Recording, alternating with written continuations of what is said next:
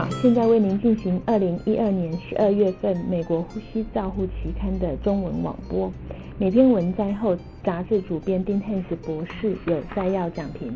第一篇文摘是由 Mansher 等人所发表的，对于无法配合的婴幼儿使用吹过治疗设备的可能性的体外研究。本研究的目的是在使用市售常见的喷雾系统来定义气雾粒子输送组件的交换之间的关系是否为吹过或者是非吹过。作者们使用配有过滤器的儿科人体模型，以三种市面上雾化器、压缩器面罩系统放在距离脸部二是二公分、零公分、四公分的位置来雾化，把的把 d e s o m i 的药物以高效意向的色谱定型进行测定，并记录器物沉淀在脸上、眼睛和面具的百分比。放在距离脸部零公分，以 Perry、Respironic 以及 Celter 的系统的吸入的质量分别为五点三 percent、一点一 percent、三点五 percent。放在距离脸部四公分的地方的吸入的质量下降到一点八 percent、零点一 percent 以及一点一 percent。脸部和眼部沉积有明显的变化。Perry 系统压缩机喷雾化器流速低于 Respironic 及 Celter，因此有较长的运作的时间。所以作者们的结论是，Perry 系统在四公分的时候，比 Respironic 在零公分提供更多的药物。因此建议在某些系统使用 Brovide 可以得到较适当的治疗。金泰子博士的评论是：Brovide 是一种雾化治疗中常见的形式，使用时需将它放置在远离孩童的脸。它已经是被认为治疗效果不佳的，目前很很少用。原因是在研究显示，距离脸部越远，雾化提早沉降的量就越多。作者们研究。在某些设备用 b r o v i 可以提供适当的治疗。他们研究显示，若 b r o v i 搭配一些适当的雾化器，它还可以作为输送药物的有效方式。Restropy 的则指出来，纵使在上述的研究有这样子的结果，我们使用面罩时还应该尽量使它啊让它脸部贴紧，而不是使用 b r o v i。第二篇文摘是由。Valentini 等人所发表的，在困难脱离呼吸器中使用不同直径的气切管对横膈肌做工和脱离指数的影响。本研究的目的是在确定使用不同的气切管尺寸对横膈作用功做工以及脱离指数的影响。十位气切和脱离困难的病人以随机取样的方式使用两种不同直径的气切管，分别是八。毫米与六点五毫米进行 TP 时试验，作者们记录每分钟横膈肌压力时间的变化、肺的顺应性和阻力、时间的形态、横膈的张力、时间的指数和速率潮气容积的比例。在体外模型中使用两种不同直径的气接管和气管内管，测定它的流速压力之间的关系。使用一个较小直径会导致时间压力的沉积和阻力的增加，使用更小管径的流速潮气容积的比例也会明显的增高。体外试验测量值证实，较小的口径阻力较大，相同的口径的气切管和气管内管，它的阻力则差不多。作者们的结论是，对于脱离困难。呼吸器脱离困难的气切病人而言，气切的尺寸越小，使用的病人的肌肉负荷就越高。因此，正常皆需要较大的口径来口径的气切管。在体外研究显示，气切管和气切内管降低直径、降低它流速，都会有类似的阻力增加的结果。丁汉斯博士的评论是。作者们评估不同的气切管的直径是如何来影响我们呼横膈肌做工的脱离指数。他们发现，在使用气切管脱离困难的病人当中，减少气切管的尺寸会增加负荷，因此正常皆使用较大直径的气切管。Afton 等人这样研究的提醒我们：，我们当我们使用，我们试图要病人脱离呼吸机的时候，我们必须考虑到人工气道的生理效益。第三篇文章是由 White 等人所发表的放置气管气切管后的异常移除。本研究的目的是在分析气气切管的意外拔除，并实施问题改善的策略。在长时间长期呼吸照护医院采用前瞻性收集数据，并进行品质管理的分析。超过七个月期间，每一天的气切管天数四例，有四例发生意外事件。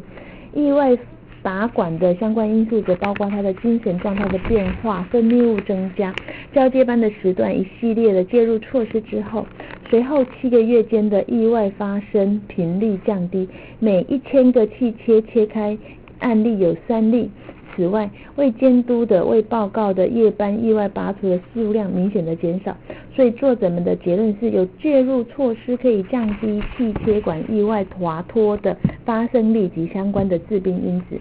丁汉斯博士的评论是：意外滑脱导致长期呼吸照护。医院使用气切管病人产生的一些呃致病率与发生率原因之一。外的等人所描述的这一项计划，它可以减少问题的发生。他们发现，采取介入措施可以降低气切管意外拔除发生率和致病率。Dan 和 Dan 他们所发表的这篇文，诶，他们的评论是表示，这个研究提供了一个很好的例子，用来作为改善品质。第四篇文章是由 Joe 等人所发表的，以气囊漏气试验作为拔管，呃，拔管后喘鸣的个别差异变异性。这篇研究主要是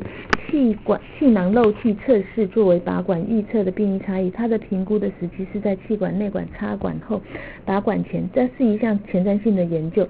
然后在非大学附设医院的重症加护病房的临床研究，气囊漏气试验是在气管插管后及拔管前进行的。那它的评估与差异性，这项研究收集了十二个月，有一百零四位机械通气的病人，拔管后喘鸣发生率是六点七 percent。身材矮小的女性比较容易发生喘鸣。气囊漏气测试的差异性、敏感性和特异性分别为八十六 percent 和四十八 percent。作者们在拔管前做的气囊漏气试验，以一百三十毫升的阈值作为预测拔管后的喘鸣。那预测的敏感度和特异性分别为八十六和七十六 percent。作者的结论是，气管内管插管后拔除立即做气囊。漏气试验的个别差异不会提高标准拔管前的气囊漏气试验的预测共鸣的准确性。此外，我们在研究中，拔标准拔管前的气囊漏气也并不是拔管后喘鸣很好的一个指标。丁汉斯博士的评论是，Goss 等人以气囊漏气事件作为拔管的预测指标的个别性进行评估，他们评估气管内管拔管后。拔管后立即产生做啊及拔管前立即做气囊漏气的差异，在标准拔管前气囊漏气测试是没有用的，以使用不好的气囊测试也不会改善。如同阿嘎鲁斯的讨论到，也许好好的处理拔管后喘鸣，会比预测发生还要来得更好。第五篇文章是由 Bog 等人所发表的，在综合肺功能实验室中采取可接受性和可重现性肺功能测试准则。本研究是将临床肺功能实验室中以的遵从性给予量化，并且观察回馈持续训练对遵从度的影响。两个地区医院的肺功能实验室加入这项的研究。本实验。期间，每个肺功能测试都被审视，并且依循国际肺功能测试标准而达到可接受性和可重现性的准则。在整个研究的过程中，其中一间肺功能实验室提供审查的结果，回馈在训练附加的。二零零六年更实施了品质评分标准。在另外实验室并没有审查的结果，回馈在训练。作者回馈了这五年的七百零七位肺功能测试的过程中，在第一位审查时会呼呼吸研究室肺功能只测试的又是普适可接受、可重现性的标准。另外，反复的检验回馈及执行成效而得到改善。作者们提的结论是：提高审阅的品质、回馈执行测量的准则标准、纳入实验保证的品质计划，是可以提高遵从性的可接受性、可重现性的国际标准。丁汉斯博士的评论是：这篇文章作者们提出综合性肺功能实验室所采取的可接受性、可重现性肺功能标准的量化遵从度。他们发现第一次审视期间呼吸临床呼吸研究室肺功能审视只有六十 percent 达到可接受性、可重现性的标准。但是重要的，他们发现规律的审阅给回馈是可以改善的。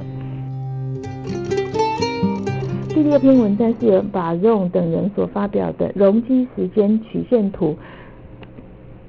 气管内管气囊另类处置。本篇等于前瞻性的研究的目的是比较以容积时间曲线和小量闭塞容积来评估气管内管压力、气囊气压的两种方法。实验在经过冠状动脉绕道手术后病人进行，共分析了两百六十七位病人手术后。使用压力控制持续强迫通气模式进行肺部通气，并且以此进行通气参数的调整。当进入加护病房的时候，将气囊完全放气再充气。这个时候充气的调整是随机采用容积时间曲线和小量闭塞容积的方法。其中的一项技术判定，每一项技术执行后，作者们测量了气囊充气、气囊压力和机械通气的吐气槽气容积，以容积曲线、容积时间曲线图明显的在气囊压力和充气量比使用小量闭塞容积方法来得低。在吐气槽气容积中，两个技术并没有观察到有明显的差异。然而，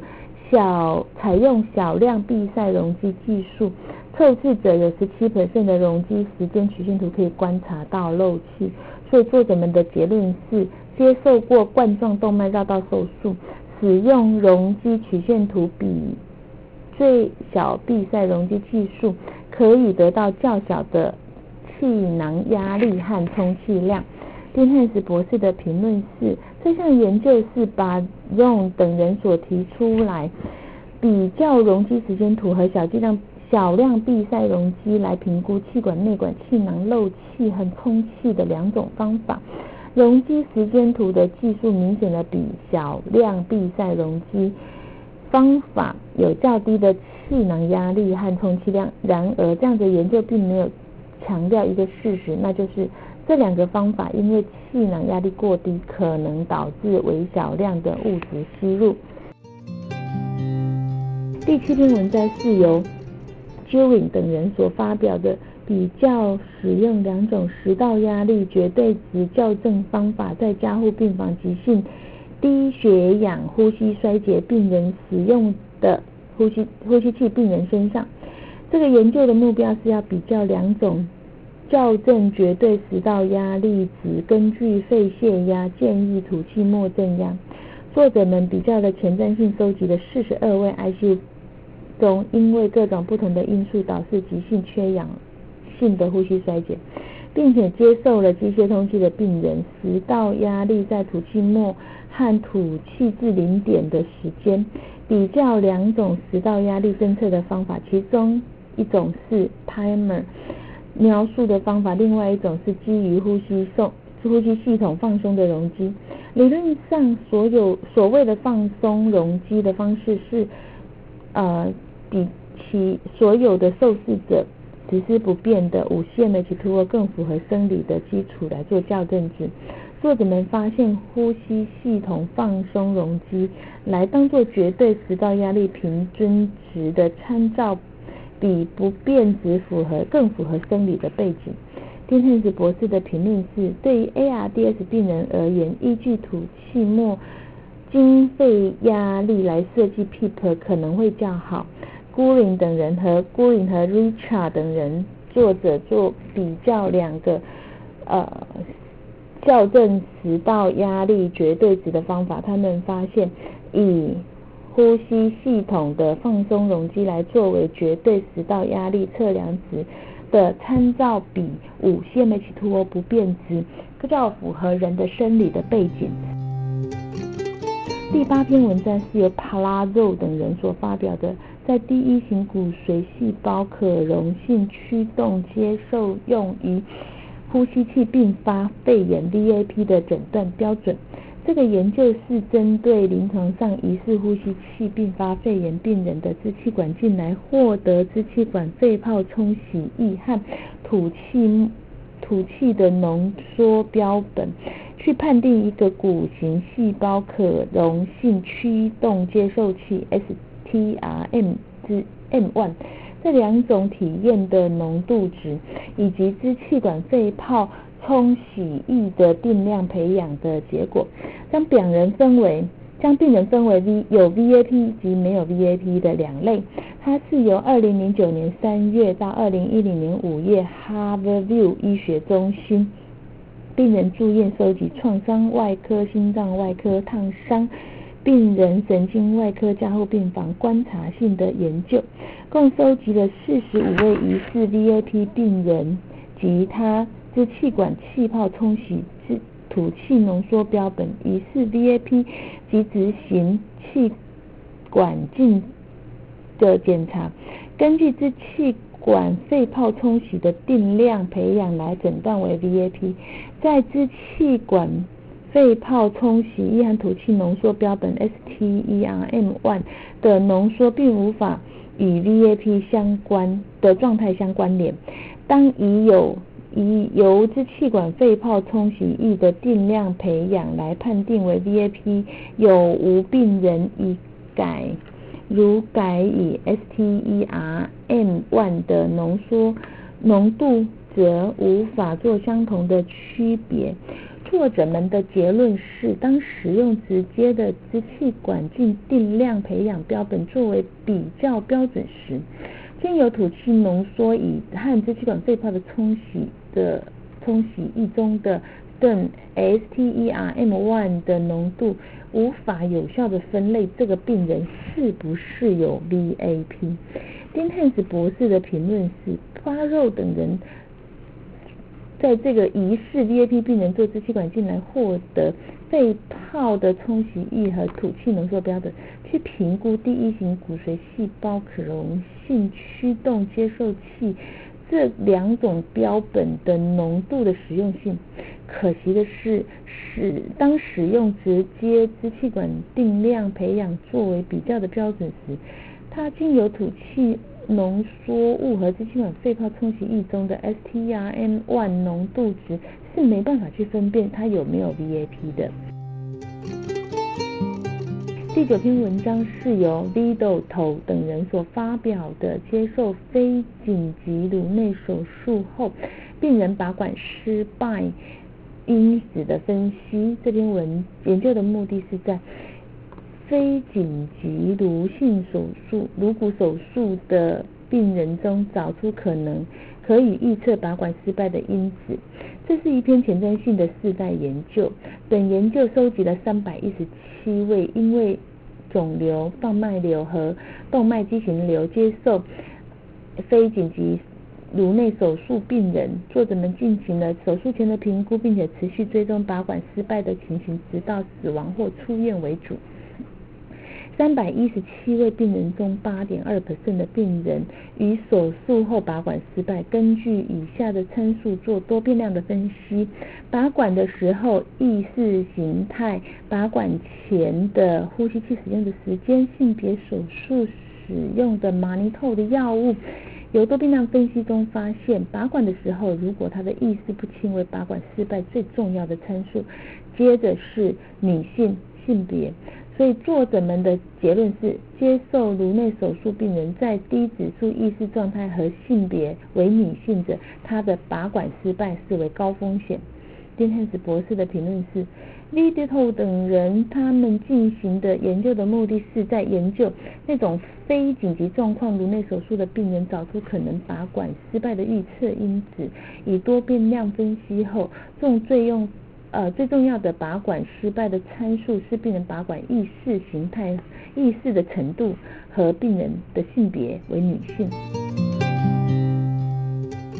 第十篇文摘是由 Manzola 等人所发表的呼吸衰竭在慢性阻塞性肺病的诊断准确性和处置的临床查核。研究的目的是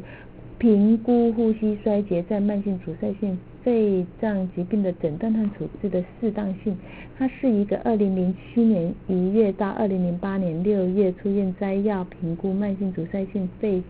病病人因为呼吸衰竭住院的回顾性的研究分析，使用临床查核的工具，主要的终点是呼吸衰竭的诊断的正确性，次要的终点就是死亡在住院率、住院天数、长期氧气治疗的处方准确性和处置。二零零二零零八年。够的以指引的一致性，作者们研究了一百三十位病人，有九十一位病九十一 percent 的病人被进行动脉血液气体分析，其中八十一 percent 的病人入院时被发现他的 PaO2 小于六十 mmHg。这在这些病人中有五十五 percent 病人尽管他的 PaO2 小于六十 mmHg，他也没有被诊断为呼吸衰竭。在 PaO2 大于六十 mmHg 的九十九个 percent 的病人，其中三十三 percent 接受了不正确的呼吸衰竭的诊断。尽管血液气体分析结果已经符合，那五十五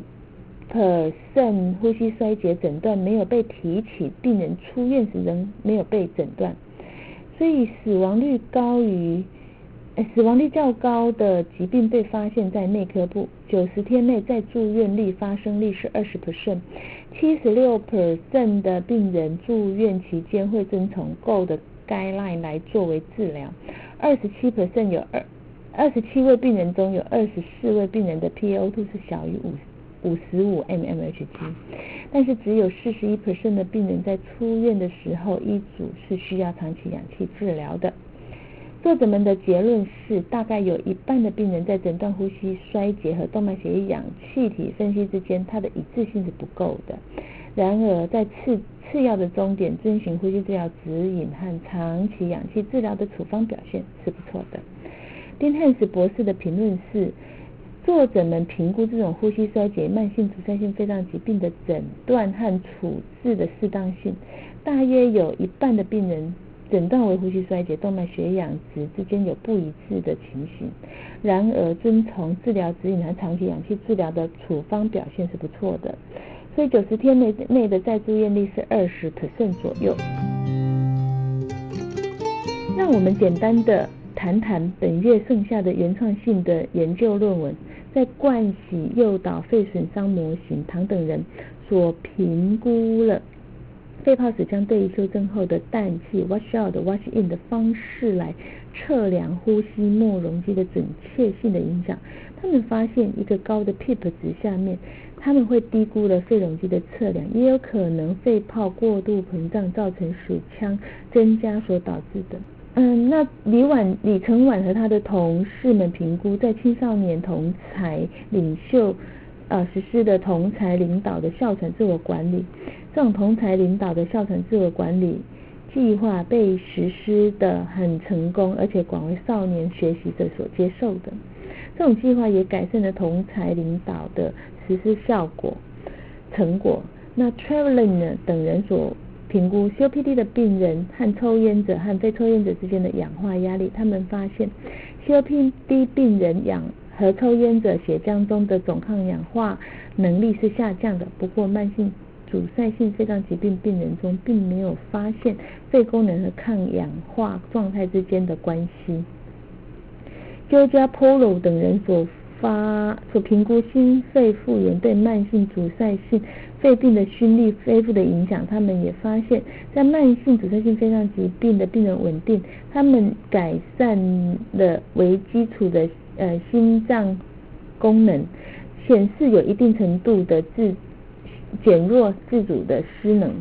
那附件也可以改善他的运动和肌肉的养合能力。和和他的同事也进行了五年的研究，他们评估了阻塞性睡眠呼吸暂停低通气阻塞悬雍垂形成的形成术的中线切除治疗，在第六个月有七十九接受